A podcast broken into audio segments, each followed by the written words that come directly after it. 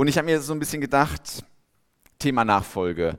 Was, was versteht man darunter? Was packt man da irgendwie so ein bisschen rein? Und habe mir dann gedacht, um es so ein bisschen für mich auch leichter zugänglich zu machen, um, um euch so eine Perspektive zu öffnen, wie sieht eigentlich dieses Wort aus, ähm, habe ich es am Donnerstag einfach mal im Jugendkreis als Thema gemacht ähm, und habe verschiedene Texte nach, äh, mitgebracht und habe gesagt, hey, heute geht es ums Thema Nachfolge.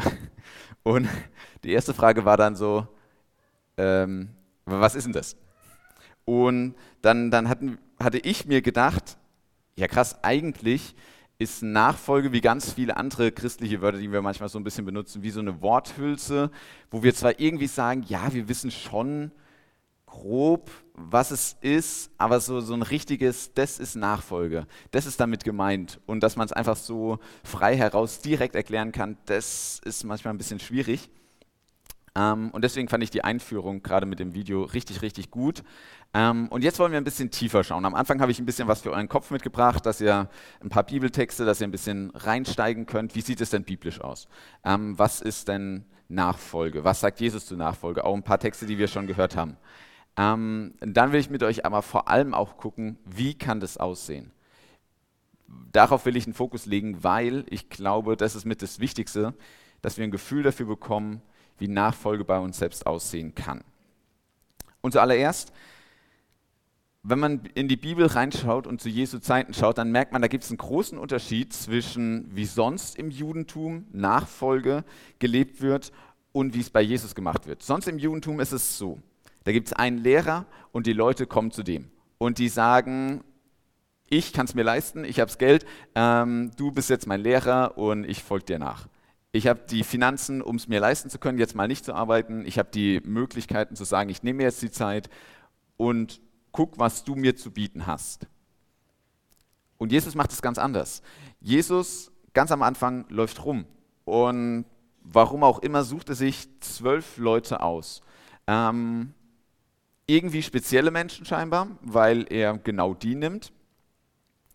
Und gleichzeitig weiß man auch nicht genau so, warum die. Also warum nicht einflussreichere Leute? Warum nicht mächtigere Leute? Warum nicht Leute, die vielleicht noch mehr können oder noch begabter sind? Jesus sucht sich einzelne Leute aus und sagt, hey du, du bist jetzt mein Jünger, folg mir nach. Was immer du gerade machst, hör auf damit. Das ist nicht so wichtig. Ähm, Jesus ruft die Leute aus ihrem alten Leben heraus, ähm, aus ihrem Job der sagt zu den Fischern, lasst die Netze liegen, ich mache euch zu Menschenfischern. Ähm, hört, hört auf damit, was auch immer ihr tut, kommt mit. Ähm, aus ihrer Heimat, folgt mir nach. Ähm, verlasst eure kleinen Dörfer, wo, wo irgendwie vielleicht ein bisschen was, aber nichts Wirkliches passiert, sondern schaut euch die Welt an. Ähm, kommt mit mir mit, um was zu erleben. Und auch aus Familien. Und er lädt sie ein und er beruft sie in eine neue Gemeinschaft mit dem Fokus Gott. Und gleichzeitig lässt er ihnen dabei die eigene Entscheidung und sagt, komm mit. Und das Spannende ist, sie kommen mit. Sie sagen nicht, ah, lass mal erst nochmal überlegen, eigentlich so mein Job als Fischer, da verdienst du zwar nicht gut, aber du hast irgendwie was und irgendwie durch die Welt reisen, das ist ja auch nichts Richtiges und so. Ähm, nee, sie sagen, sie kommen mit. Und dann machen sie sich wirklich physisch auf den Weg. Bei Jesus bedeutet Nachfolge, kommt mit, seid mit mir auf dem Weg. Anders als zum Beispiel dann ähm, bei Paulus oder bei Petrus. Da geht es bei Nachfolge, weil es da schon Gemeinden gibt, deutlich mehr um das Thema Nachahmung. Also einen Lebensstil, der zu Jesus einlädt. Ich habe euch mal ein paar Bibeltexte mitgebracht. Ich lese sie euch einfach vor. Ihr könnt einfach ein bisschen schauen, was sagt es zum Thema Nachfolge. Jesus rief seine Jünger und die Menschenmenge zu sich und sagte, wer mein Jünger sein will, darf nicht mehr sich selbst in den Mittelpunkt stellen, sondern muss sein Kreuz auf sich nehmen und mir nachfolgen. Denn wer sich an sein Leben klammert, der wird es verlieren. Wer sein Leben aber für mich und Gottes rettende Botschaft aufgibt, der wird es gewinnen. Was hat ein Mensch davon, wenn er die ganze Welt gewinnen würde, aber dabei seine Seele verliert? Er kann sie sich nicht zurückkaufen. Ein ähnlicher Text, Johannes 12. Er sagte zu ihnen, die Zeit ist gekommen, jetzt soll der Menschensohn verherrlicht werden, gerade mit Blick und mit Gang auf Ostern und in seiner ganzen Herrlichkeit sichtbar sein. Ich sage euch, ein Weizenkorn, das nicht in die Erde fällt, bleibt allein und es stirbt. Wenn es aber in die Erde fällt und sein Leben hingibt, dann bringt es viel Frucht. Wer sein Leben festhält, der wird es verlieren. Wer sein Leben aber hingibt, der wird es für alle Ewigkeit gewinnen. Wer mir dienen will, der folge mir nach. Wo ich bin, soll auch er sein. Und wer mir dient, den wird der Vater ehren. Petrus fragt an einer Stelle so ein bisschen für die ganzen anderen Jünger, gibt es eigentlich einen Lohn? Also was, was bekommen wir denn dafür? Und ich lese euch den Text. Jetzt fragt Petrus, aber wie ist es nun mit uns? Wir haben alles aufgegeben und sind mit dir gegangen. Was werden wir dafür bekommen? Jesus antwortet ihnen, ich versichere euch, wenn Gott die Welt neu macht und der Menschensohn in seiner Herrlichkeit auf dem Thron sitzen wird, dann werdet ihr auf zwölf Thronen sitzen und über die zwölf Stämme Israels richten, weil ihr mir nachgefolgt seid. Jeder, der sein Haus, seine Geschwister, seine Eltern, seine Kinder, seinen Besitz zurücklässt, um mir nachzufolgen, der wird es hundertfach zurückbekommen. Viele, die jetzt einen großen Namen haben, werden dann unbedeutend sein. Und andere, die heute die Letzten sind, werden dann zu den Ersten gehören. Hundertfach zurückbekommen, ewiges Leben. Gott wird ihn ehren. Letzten werden zu Ersten bedeutend im Reich Gottes. Wir könnten noch hunderte weitere Texte irgendwie raussuchen, machen wir nicht, keine Angst. Ähm, denn Nachfolge ist das Hauptthema in der Bibel. Hier sind wir wirklich am Kern bei dem, worum es in der Bibel geht. Nachfolge. Vom Auftrag am Abraham bis in die letzten Kapitel der Offenbarung. Von zieh aus, ich will dir ein neues Land zeigen, bis hin zu wer durstig ist, der soll kommen. Jedem, der es haben möchte, wird Gott das Wasser des Lebens schenken. Für jeden von uns ist das Thema Nachfolge nicht nur einmal irgendwann wichtig gewesen, sondern es muss das Hauptthema in unserem Leben sein, wie wir unser Christsein verstehen. Denn es spiegelt sich darin, wie wir leben. Und gleichzeitig darin wird es mega individuell. Ähm, wir haben im Jugendkreis uns ein paar Texte angeschaut und so ein paar Punkte rausgesucht. So wie, was, was machen, was sind denn Eigenschaften von Nachfolge? Was gehört da dazu? Zuerst, Nachfolger heißen Christen. Wenn du dich als Christ siehst, dann bist du ein Nachfolger. Beide Begriffe kannst du nicht getrennt voneinander sehen. Die Vergangenheit dürfen und müssen wir manchmal vergangen sein lassen. Für manche ist es was Schönes, dass man sagen kann, ich kann damit abschließen. In Christus bin ich eine neue Kreatur, eine Neuschaffung. Das Alte ist vergangen, etwas Neues ist geworden, etwas sehr, sehr Schönes, Erstrebenswertes. Und den Text, den wir gerade gehört haben, wer die Hand an den Pflug legt und zurückschaut, der ist nicht für das Reich Gottes gemacht. An anderen Stellen ist es eine große Herausforderung zu sagen, Altes, Vergangenes auch wirklich ruhen zu lassen, nicht immer wieder zurückzuschauen und zu gucken, was war damals, wie hat mich eine Person verletzt, ähm, was hat damals nicht funktioniert, was kann ich nicht, wo bin ich gescheitert. Und immer wieder auch zu schauen, wo geht es weiterhin. Dieses Flugbild ist ein ganz wichtiges Bild, weil damals war es so, wenn du nach hinten geschaut hast und nicht nach vorne, da wo der Pflug hinpflügt, ähm, und dann einen Stein erwischt hast, dann war der Pflug kaputt, dann war die Arbeit erledigt, dann konntest du nicht mehr weitermachen. Deswegen war es total wichtig, in diesem Bild zu sagen, schau nicht nach hinten, schau nicht auf das, was du jetzt gerade gemacht hast, was irgendwie hoffentlich gut lief, aber vielleicht auch irgendwie ein paar Fehler drin waren, sondern schau nach vorne. Bleib konzentriert, weil wenn du zu sehr dich auf das Vergangene konzentrierst, dann kannst du das kaputt machen, mit dem du arbeitest. Ein drittes, wir entscheiden uns selbst dazu. Wir müssen keine Christen sein, aber wir dürfen. Viertens, wir sind beauftragt. Sagt die gute Botschaft weiter. Behaltet es nicht für euch. Macht zu Jüngern alle Völker. Tauft sie, lehrt sie. Diese ganzen Imperative, die Jesus hier sagt. Fünftens, wir werden befähigt. Jesus sagt, ich bin bei euch alle Tage. Ich sende euch den Heiligen Geist. Ich rüste euch aus, Epheser 6, geistliche Waffenrüstung. Und darin auch, ihr werdet verändert werden von mir, dass ihr dafür ausgerüstet seid. Die Früchte des Heiligen Geistes, Liebe für Menschen, mehr Freude, mehr Geduld, mehr Freundlichkeit, mehr Treue, mehr Selbstbeherrschung. Ein sechstes, ihr werdet versorgt sein. Psalm 1, wer auf Gott hört, der ist wie ein Baum, der an einem Fluss gepflanzt ist. Siebtens, Glaube braucht Priorität. Wer sich an das Leben klammert, wer versucht, möglichst viel aus dem Leben rauszuholen, der wird das, worum es geht, verlieren. Wer aber sein Leben gerne dafür einsetzt, für Jesus einsetzt, der bekommt dieses echte Leben. Also ein sei nicht lauwarm, sei nicht so, Christsein ist so was Passives, was nebenbei mitläuft. Folge Jesus ganz nach, wie der reiche Jüngling, der sich abwendet, weil ihm Besitz Geld und sein altes Leben zu wichtig waren. Das ist so ein Negativbeispiel, wo man sieht, was Nachfolge auch bedeuten kann. Und auch hier gibt es noch viel, viel mehr, was man sich an Texten anschauen könnte.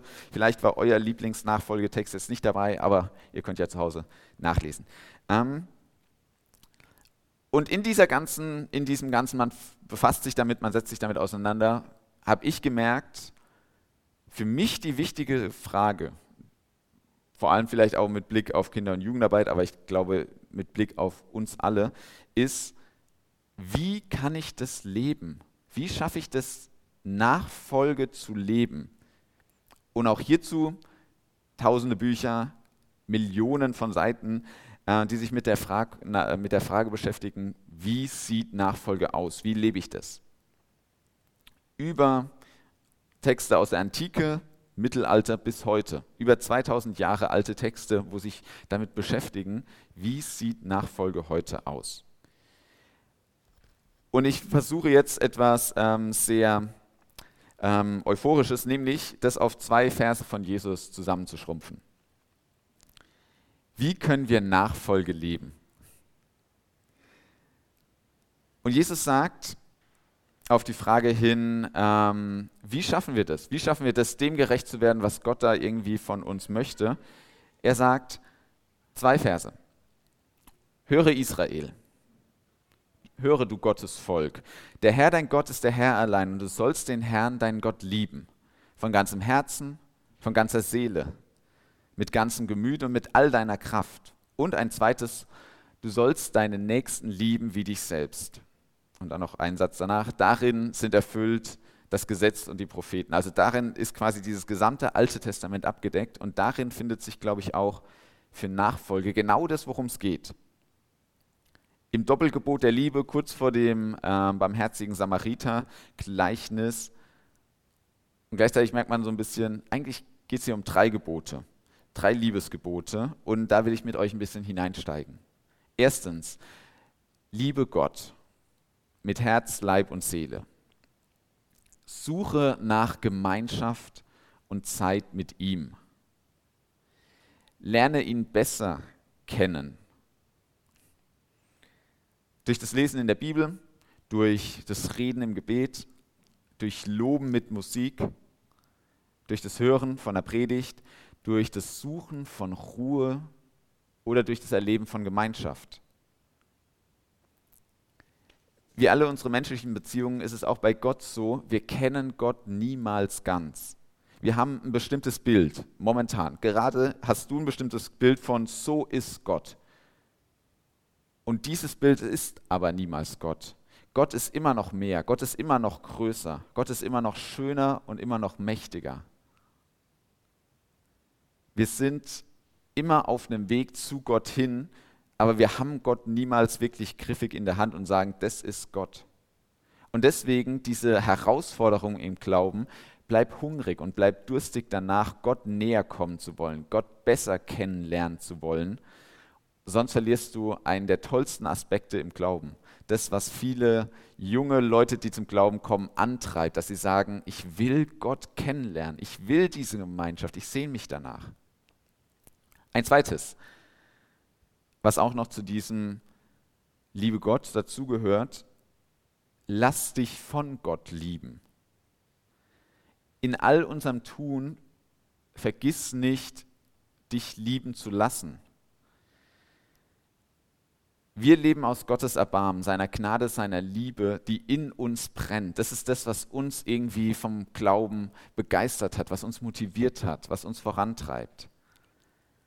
Und wenn wir das vergessen, was Gottes Liebe in unserem Leben bewirkt hat, dann verlieren wir die größte Kraft, die es, glaube ich, im Leben gibt. Den größten Motivator, um Menschen für diese Liebe zu begeistern.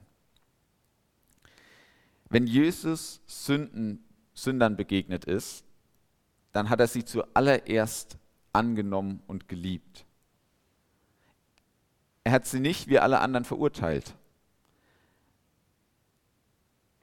Er hat sie nicht erst sich ändern lassen und gesagt, wenn du mal so bist, dann, dann kannst du geliebt werden, dann werden dir deine Sünden vergeben.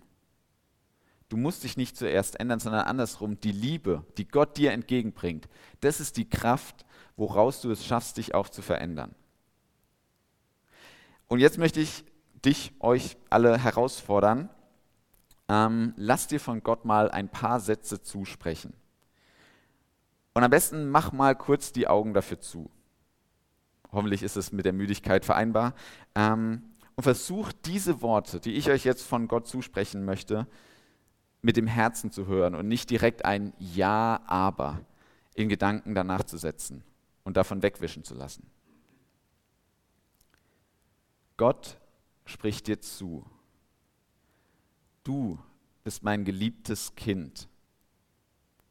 Ich habe dich wunderbar geschaffen. Jeden Tag erfreue ich mich aufs Neue an dir. Du bist mir unendlich wichtig. Ich lasse dich nicht allein, was auch immer kommen mag. Und ja, ich sehe deine Kämpfe, wo du fällst, wo du dich verletzt. Und ich kenne deine Zweifel und ich kenne auch deine Ängste. Ich weiß ganz genau, wie es dir geht. Und das ist okay. Und eines Tages werde ich jede Träne abwischen Du kannst immer zu mir kommen. Du musst nichts dafür tun, keine Voraussetzung erfüllen. Ich liebe dich. Ihr dürft die Augen gerne wieder öffnen. Und jetzt hat es vielleicht eins von drei Sachen bei euch bemerkt. Vielleicht habt ihr diese Worte schon echt häufig gehört. Und deswegen haben sie für euch kaum noch eine Bedeutung ja, klar, Gott liebt mich. Ähm, na und, also was soll er denn auch sonst machen? Ähm, und wir können das tausendmal hören, diese Worte, ohne dass es uns wirklich bewegt, ohne dass es uns wirklich berührt. Aber dann plötzlich, wenn wir verstehen, was das für uns bedeutet, dann haut uns diese Liebe von Gott um und wir merken, was das mit uns macht. Vielleicht war es dir unangenehm, unangenehm, sich so Gott vorzustellen. Gott als jemand Fühlendes, Gott als jemand Leidenschaftliches, weil du es vielleicht mit dem Thema Schwäche verbindest, weil Gott sich dadurch verletzlich macht. Oder bei dir sind immer wieder irgendwelche Abers aufgetaucht. Für andere mag das stimmen, aber wenn der da vorne wüsste, wie es mir manchmal geht, was ich manchmal denke, andere können viel mehr als ich. Ich würde das gerne glauben, aber. Und trotz allen Abers, genau diese Worte gelten für dich. So ist Gott. Du bist geliebt. Und vielleicht ein drittes, wie, wie das vielleicht gerade war, vielleicht hat Gott geschenkt, dass sich diese Worte wie ein lang ersehnter Regen aus, auf ausgetrockneter Erde angefühlt haben. Du hast gemerkt, ja, danach sehnst du dich total. Du hast gemerkt, wie es in deinem Herzen irgendwie was anklingen hat lassen. Und dass in diesen Worten eine Wahrheit drinsteckt, die du selbst nicht ganz irgendwie erklären kannst. Du bist von Gott geliebt. Liebe Gott. Ein zweiter Punkt. Liebe deinen Nächsten. Für Gottes Liebe müssen wir überhaupt nichts tun. Aber seine Liebe bewirkt in uns etwas, nämlich dass wir andere Menschen lieben können, dass wir anderen Menschen Gutes tun wollen, dass wir die Botschaft, was wir Gutes erfahren haben, weitergeben möchten. Wie lebt Jesus diese Liebe? Wir hatten es gerade im Video kurz gesehen, Jesus dient. Und ich finde das Wort dienen richtig unsexy, ähm, richtig unattraktiv zu sagen, jemanden dienen. Dienen bedeutet sich irgendwie klein machen. Dienen bedeutet, jemand anders groß zu machen.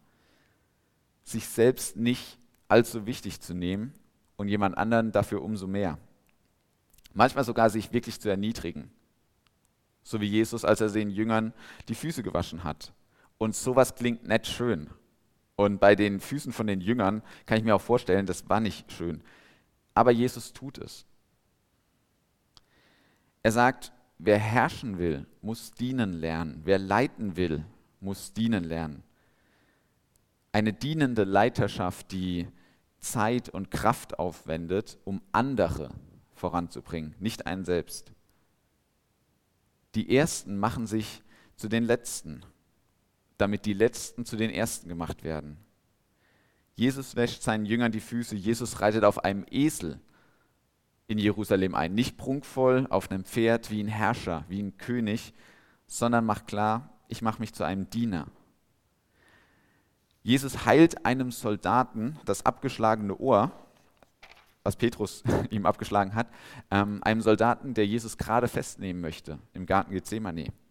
Jesus dient auch seinen Feinden. Und dadurch zeigt er, ich bin ein Herrscher, aber mein Reich ist nicht von dieser Welt. Er kehrt die Regeln der Macht um. Nicht mehr die Mächtigen, sondern die Machtlosen werden oben hingesetzt. Christen sind, wie Luther sagen würde, beides. Niemand untertan und freie. Durch Jesus befreit und gleichzeitig jedermann untertan und dienstbare Knechte. Und diese Spannung, die macht Glauben super interessant. Lauft die Extrameile mit, sagt Jesus. Gebt freiwillig mehr, als ihr müsst. Entwaffnet eure Feinde dadurch, dass ihr dagegen anliebt. Ein zweiter Punkt zum Thema Liebe deinen Nächsten, Mitarbeit. Setze dich für Menschen ein. Du hast Gaben und Fähigkeiten. Nutze sie und lass andere davon profitieren, dass du gut reden kannst, dass du musikalisch bist, dass du handwerklich begabt bist, dass du ein Herz für Kinder, für Teenager, für Jugendliche, für Erwachsene, für Ältere, für Kranke, für Einsame, für Ausländer, die ihre Heimat verloren haben, haben. Dass dein Herz dafür schlägt, dass du sportlich bist und Lust hast, da andere Menschen mitzureißen, dass du gerne liest und diskutierst und tiefer einsteigen willst, dass du gut kochen kannst und zuhörst dass du Fehler gemacht hast und es gestattest, dass andere daraus lernen können.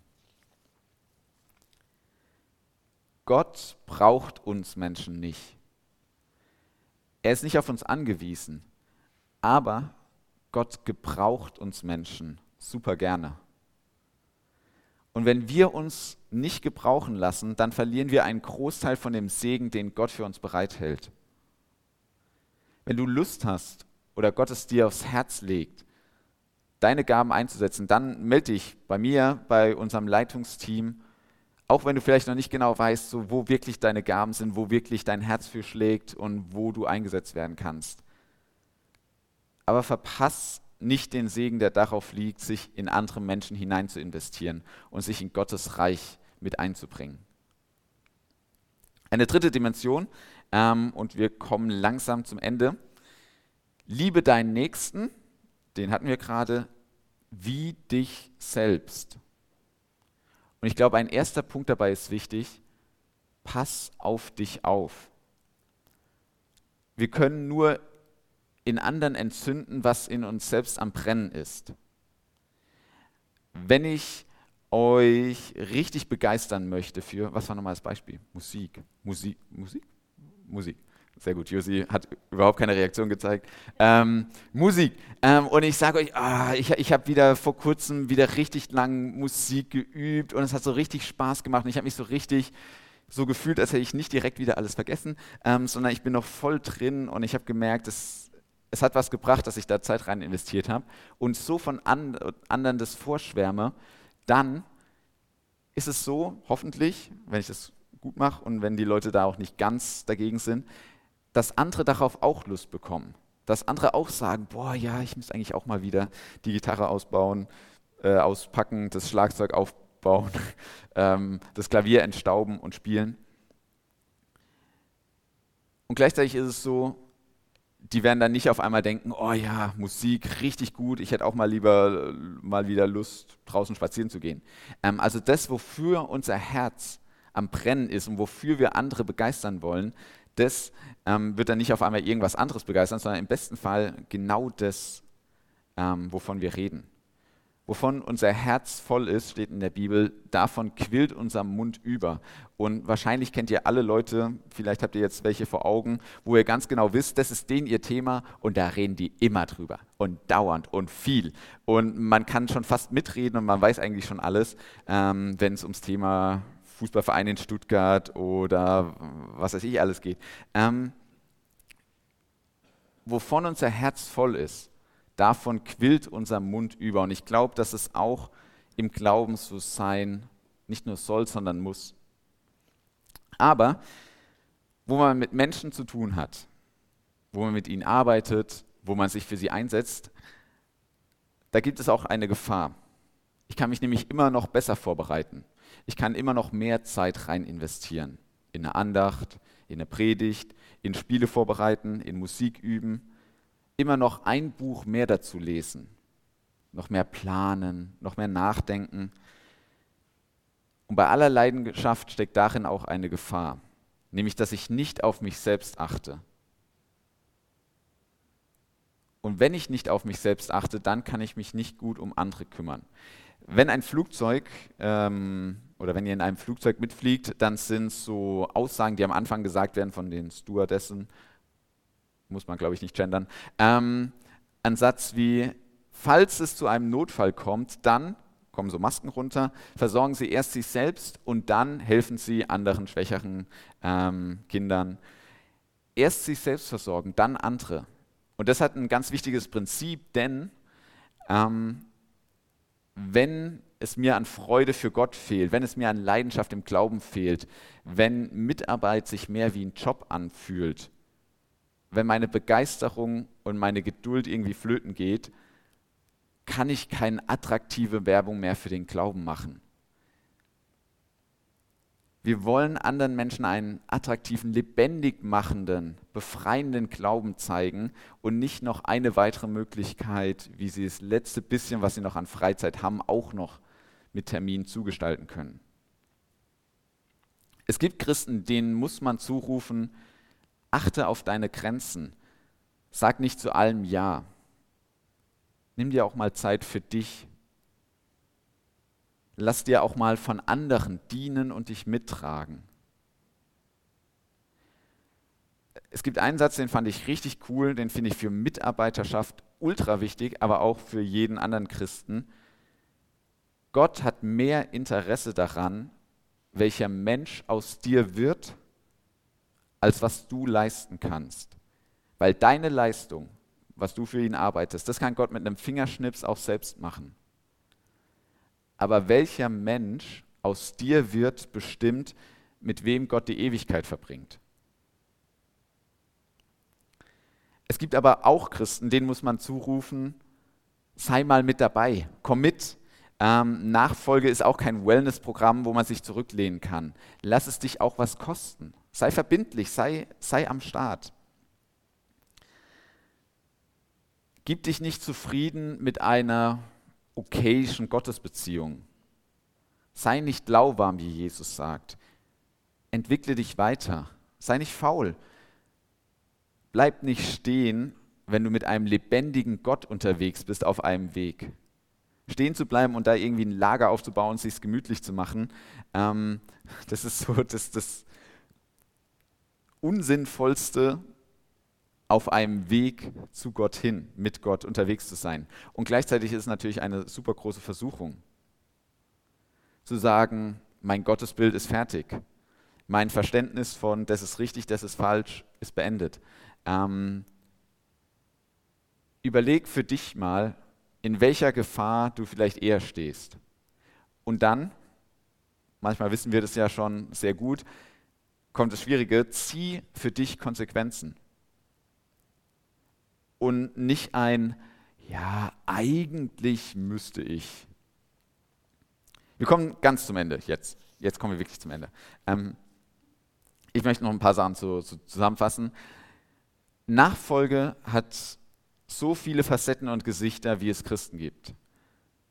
Und trotzdem haben wir alle ein gemeinsames Ziel, auf das wir hinlaufen. Zu Hause ankommen bei Gott. Und bei jedem sieht der Weg trotzdem anders aus. Aber für uns alle ist es wichtig, dass Nachfolge eine Routine wird, ein Lebensstil, der fest verankert ist. Und ich habe überlegt, so, was ist so ein, so ein abschließendes Bild, was ich euch mitgeben kann? Etwas, wo, wo ihr dran immer wieder erinnert werdet, so im Alltag. Und ich habe so ein bisschen überlegt, was sind so meine Routinen, die ich wirklich habe. Ich lasse so aufstehen, aber nee, das ist irgendwie so negativ konnotiert. Ähm, essen, Essen, richtig gut, ähm, aber ja, hat irgendwie auch nicht richtig gepasst. Arbeiten, naja, also meine Arbeit ist toll, aber ich weiß nicht genau, ob das für euch das beste Bild ist, wo ihr da Lust drauf habt. Sport ähm, wäre auch richtig cool, so man muss trainieren und dann wird man besser darin. Ja, ähm, aber ich fand einen Gedanken eigentlich, eine Routine besonders spannend, ähm, die, wie glaube ich, sonst kaum eine andere in meinem Leben verwurzelt ist, nämlich Zähneputzen. So. Ähm, weil Zähneputzen ist etwas, das begleitet uns unser Leben lang. Wir werden nie damit fertig, sondern wir müssen immer wieder täglich neu. Und wir wissen, dass es uns gut tut. Wir vermissen es, wenn wir es vergessen haben, wenn man dann so ein bisschen drüber fährt und so denkt, oh, mm, mm, mm. und andere merken das häufig auch schnell. Ähm, und egal, was in unserem Leben passiert, egal wie es uns geht, gut oder schlecht, egal ob wir im Urlaub sind, auf Geschäftsreise, zu Hause, Egal, ob wir es bewusst oder unterbewusst machen. Zähneputzen gehört irgendwie mit dazu und ist ganz fest in unserem Alltag drin. Viele andere Parallelen. Ähm, Nachfolge sollte wie Zähneputzen untrennbar mit unserem Alltag verbunden sein. Und nicht nur das, es stärkt uns und es schützt uns vor unseren alltäglichen Herausforderungen. Es hat eine erfrischende Wirkung auf uns selbst und auf, den Mensch, auf die Menschen, denen wir so begegnen. Und damit ihr immer wieder an dieses ein bisschen vielleicht seltsame Bild erinnert werdet, ähm, habe ich am Ausgang für euch so ein paar Körbe hingestellt. Das sind so ein paar hundert von diesen Dingern drin. Ähm, nehmt euch einfach mal drei, vier, fünf, könnt auch gerne noch jemand anders welche mitnehmen, ähm, mit nach Hause. Und versucht mal so heute Abend euch nochmal bewusst zu machen beim Zähneputzen. Vielleicht ähm, schleicht sich das die nächsten Tage immer wieder bei euch ein, dieses Bild. Dieses Bild von Nachfolge im Alltag ist wie Zähneputzen. Und dann auch so ein bisschen zu merken, wie dieses Bewusstmachen meinen Alltag auch verändert und prägen kann. Und vielleicht entwickelst du daraus so was Witziges wie eine Gebetsroutine. Und dann hast du da deine zwei bis drei Minuten, je nachdem, ähm, und in denen du aber beim Zähneputzen vielleicht noch betest und sagst so, boah Gott, bitte schenk mir einen richtig guten Start in den Tag und lass mich erleben, dass du da bist. Genauso wie ich jetzt diese Zahnpasta spüre, lass mich spüren, wie du mein Leben veränderst. Vielleicht ist es auch einfach nur eine kleine Erinnerung, ähm, die euch immer wieder vielleicht daran erinnert, genauso real ist Gottes Wirken in unserem Leben. Und genauso kann Nachfolge aussehen. Ich bete zum Abschluss. Herr Jesus, wir danken dir dafür, dass du uns in Nachfolge berufst, dass du uns einlädst zu dir und sagst, kommt her. Ähm, und dann aber auch sagst, geht hin. Du rufst uns sowohl in Gemeinschaft hinein, in der wir erleben dürfen, wie du Menschen veränderst, wie du uns veränderst, wie wir geliebt werden, wie wir andere lieben können und gleichzeitig uns aber auch rausschickst zu Menschen hin. Das Gute, was wir erfahren haben, nicht für uns behalten, sondern weitergeben dürfen. Und ich will dich bitten, dass Nachfolge so ein essentieller Bestandteil in unserem Leben wird wie Zähneputzen und wir immer wieder ganz bewusst sagen, Gott, wo stellst du mir heute Menschen vor Augen und da legst du mir aufs Herz. Und dass wir immer wieder genauso wie beim Zähneputzen erfahren, du erfrischst uns, du bist da, du bist spürbar, erlebbar und du machst einen Unterschied in unserem Leben. Danke dafür, dass du so ein Gott bist, der so mit uns unterwegs ist, der uns gebraucht und uns segnet. Amen.